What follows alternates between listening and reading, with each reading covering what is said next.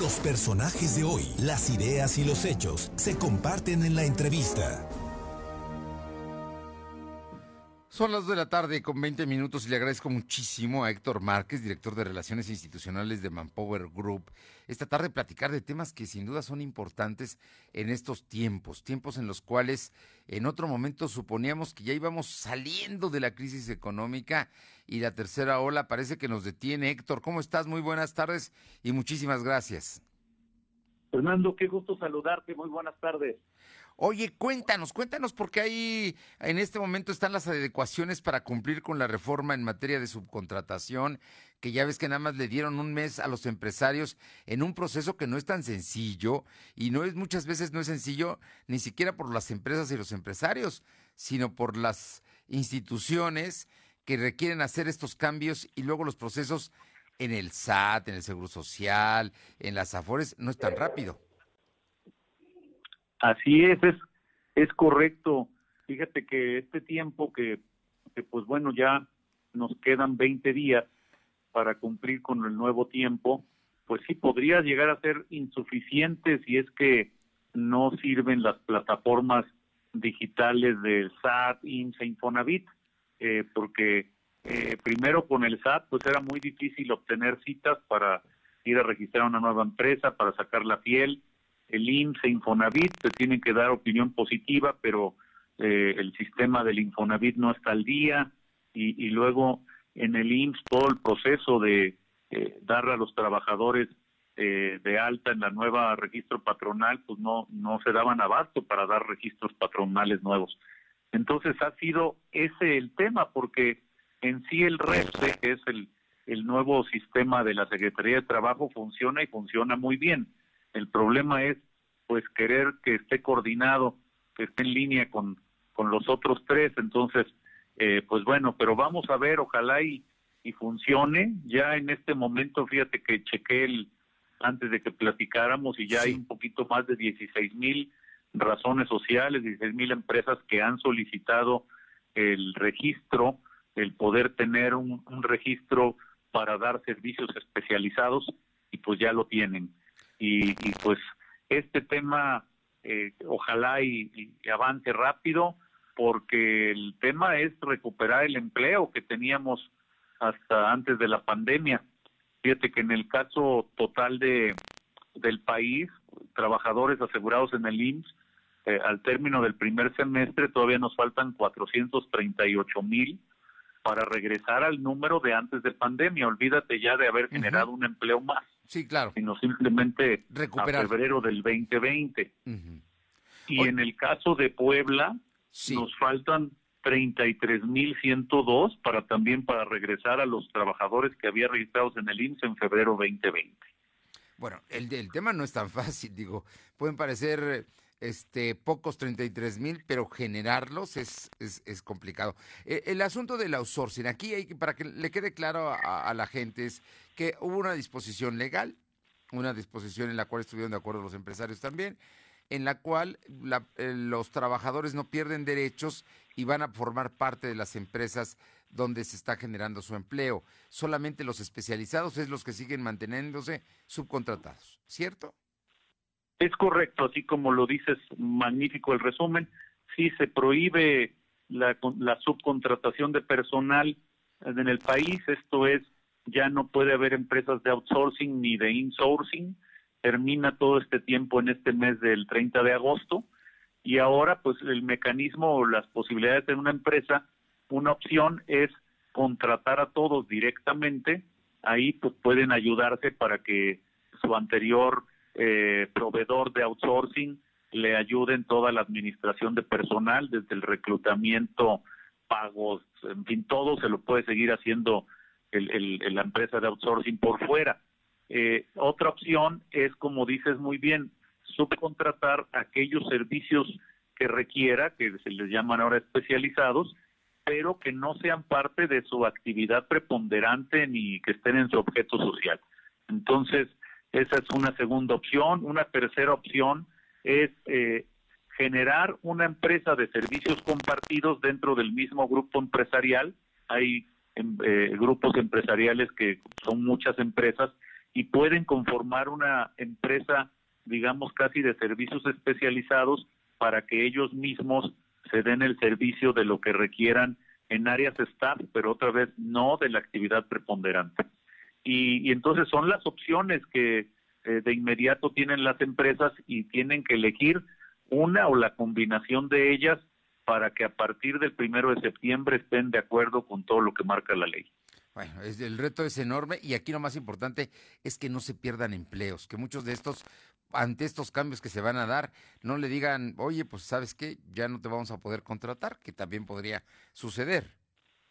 Sí, que ese, ese es el gran reto, porque fíjate que hicimos una encuesta a principio de año de qué es lo que pensaban que iba a ocurrir y entonces de ese 100% de trabajadores, 4.6 millones bajo el régimen de outsourcing, las empresas nos dijeron que a un 10% ya no lo iban a poder contratar. Y esto sobre todo porque con la situación como está de la pandemia, la economía, no, bueno, pues ya que se acaba el contrato por ley, pues ya hasta aquí llegamos, ya no me es posible. Luego, a, a otro 60% nos dijeron que sí lo van a contratar en, en forma directa o, este, o a través de un servicio especializado.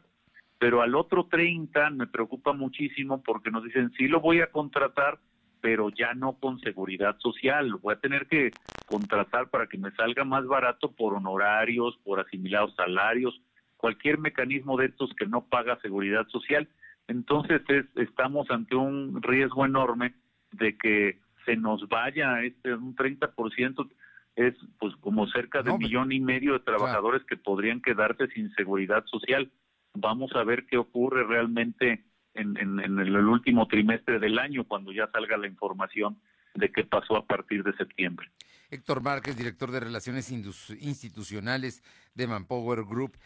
Yo finalmente te preguntaría, esto que me acabas de decir, lo último que, nos precisabas, tiene que ver con la situación del empleo actual no, no hay todavía las condiciones para, mm, pues para recuperar. Ahorita estamos peleando porque los que había se mantengan, pero recuperarse no parece ser en el corto plazo tan sencillo.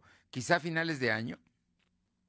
Sí, fíjate Fernando que es, es, eh, es en exacto lo, tu apreciación. El problema es que la época actual no está propicia para pues, para gastar más, para aumentar los gastos de nómina de las empresas y entonces eh, pues realmente el empleo como la vemos, sobre todo todo el sector de, de servicios para empresas, personas y hogar, que en el caso del país es donde más faltan trabajadores, así también en el caso de Puebla, ahí van incluidos pues precisamente las personas que trabajaban para alguna empresa de outsourcing, también las personas que trabajaban en un hotel, restaurante, bar, y que esos empleos no los vemos para este año.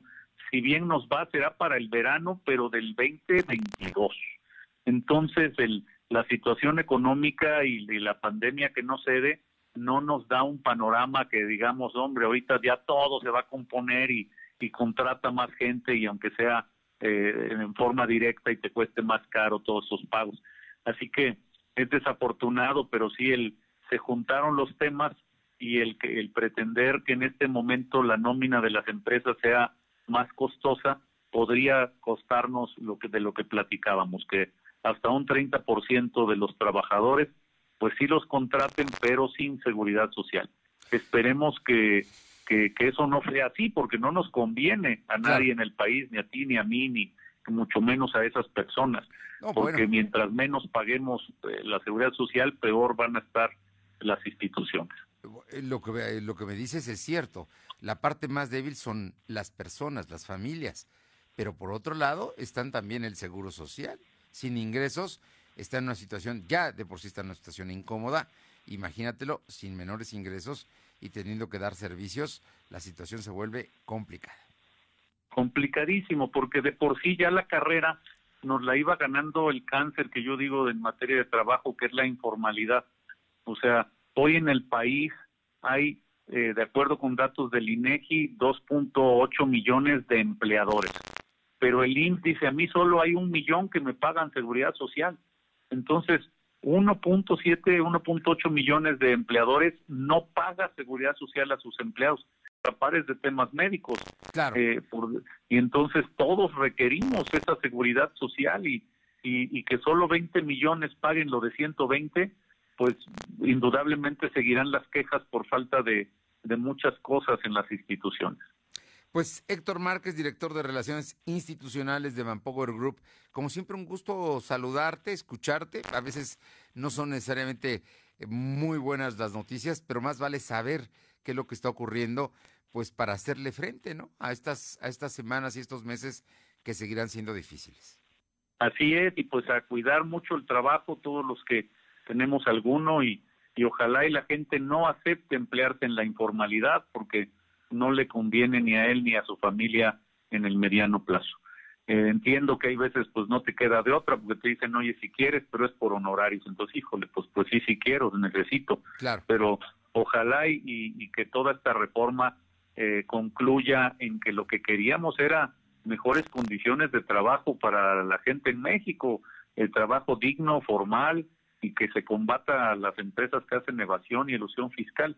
Pero bueno, seguiremos con estos indicadores checando y, y podemos platicar, Fernando, si te parece bien, ya por ahí de mediados de septiembre, claro. dentro de un mesecito para ver realmente qué pasó en este cambio cuando se acabe ya la fecha de límite. Creo que ya eh, pues, se podrá evaluar. Te agradezco muchísimo, como siempre, Héctor, tus atenciones. Te mando un fuerte abrazo. Fuerte abrazo, Fernando. Buen, buena tarde. Gracias.